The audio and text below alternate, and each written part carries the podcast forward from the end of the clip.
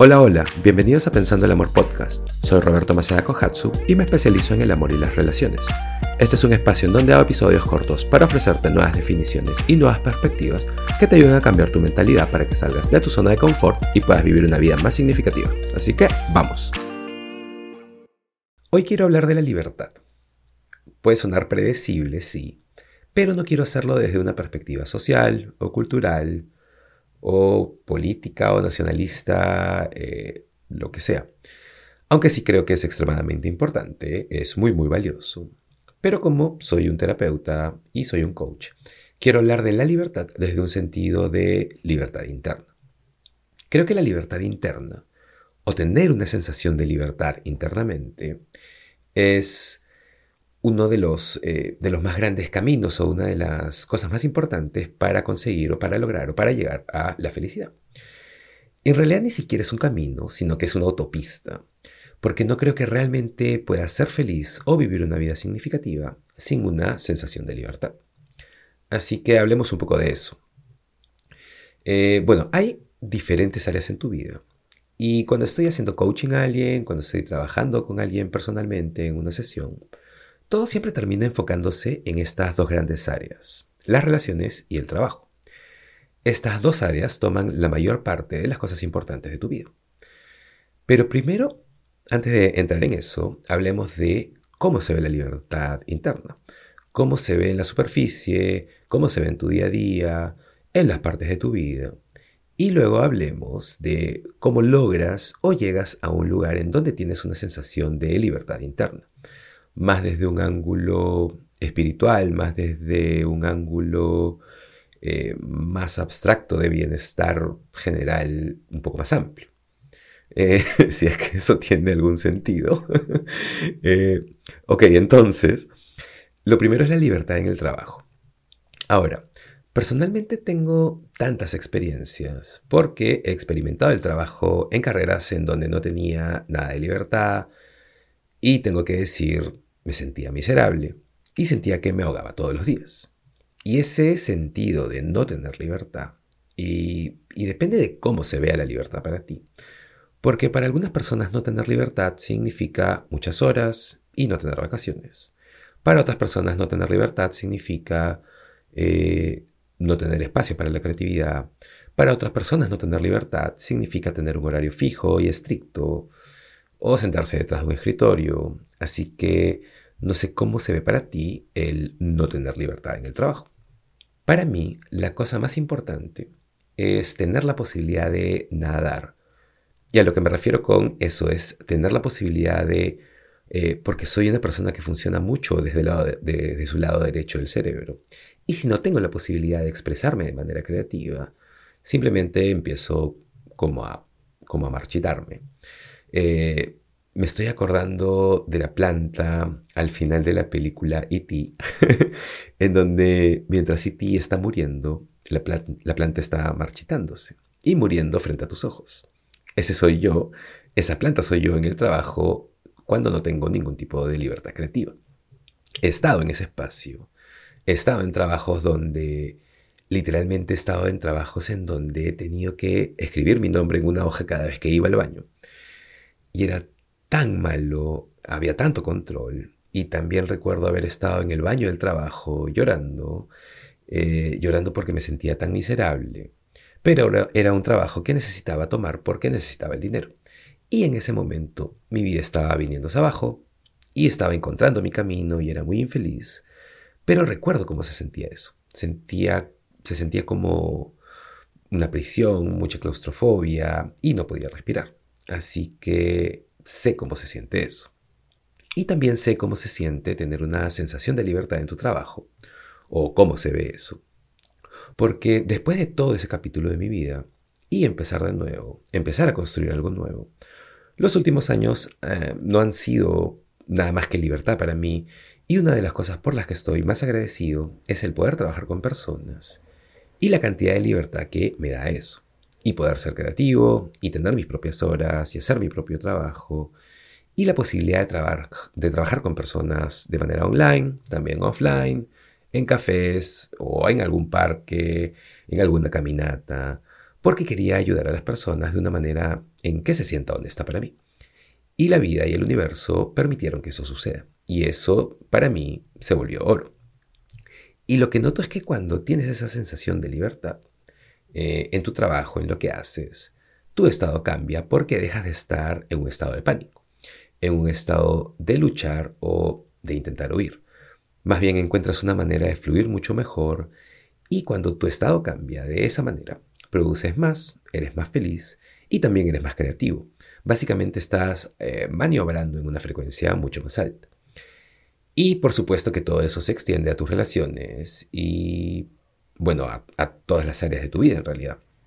Así que esa es una parte importantísima de tener una sensación de libertad. Tener una sensación de libertad en lo que haces. Así que pregúntate, ¿tienes una sensación de libertad en tu trabajo? Y si no la tienes, está bien, porque creo que muchas personas están eh, o se pueden sentir atrapados y cuando eso sucede empiezan la transición de salir de ese agujero. Es un proceso. No sucedió de la noche a la mañana para mí, sino que fue algo gradual. Y por supuesto que podrías tener que sacrificar algunas cosas para tener esa sensación de libertad.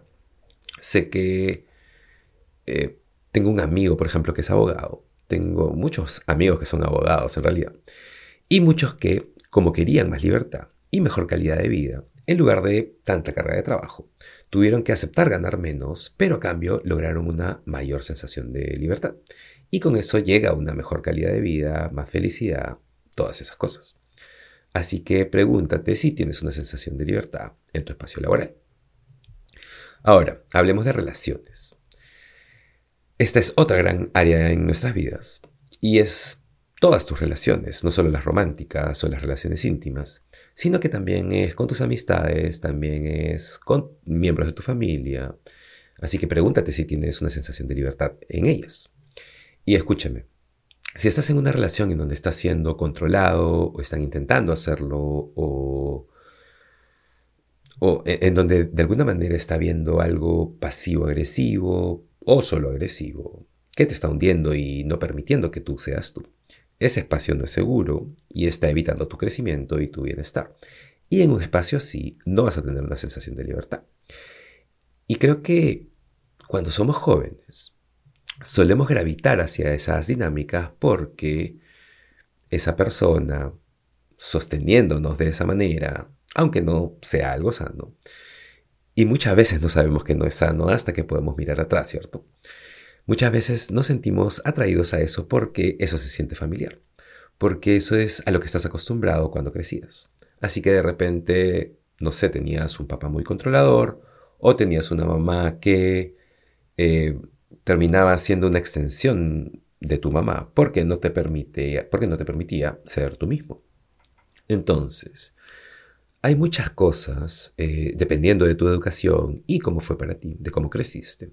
Hay muchas cosas que caen, eh, no sé, tal vez en tus 20, tal vez en tus 30, aunque tal vez para los 30 ya has llegado al otro lado, pero hay ese túnel por el que muchos atravesamos, basado en tu historia, en donde entramos a relaciones que nos atrapan. Eh, no sé, relaciones que son muy codependientes, relaciones unilaterales, relaciones con algún tipo de abuso, o no sé. Pero la cosa es que en ese tipo de relaciones no vas a tener una sensación de libertad. Así que pregúntate, sea que estés en una relación o no, o tal vez has estado en alguna, pero pregúntate sobre tus relaciones con amigos, con tus familiares, con tus hermanos. Eh, ¿Tienes una sensación de libertad? Y con libertad me refiero a si estás en un espacio en donde, o más bien, las personas están creando un espacio para ti que te permiten ser realmente tú. Te están aceptando, están... Eh, o sea, igual, ya sabes que nadie es perfecto, así que con todos sus defectos y todo, están aceptándote, abrazándote, defendiendo tu historia, aceptando tu historia. Y por cierto, ese sentimiento es totalmente increíble. Y no importa que... Eh, no importa que la dinámica de la relación sea una amistad o tu pareja o tus hermanos o tus padres, cuando, eh, cuando alguien te da ese tipo de espacio, es, es, algo raro, y, pero a la vez es increíble. Así que también déjame recordarte lo importante que es, eh, pero también lo agradecido que debes estar si tienes una sensación de libertad en tus relaciones, en los espacios en los que las personas que te aman creen en ti.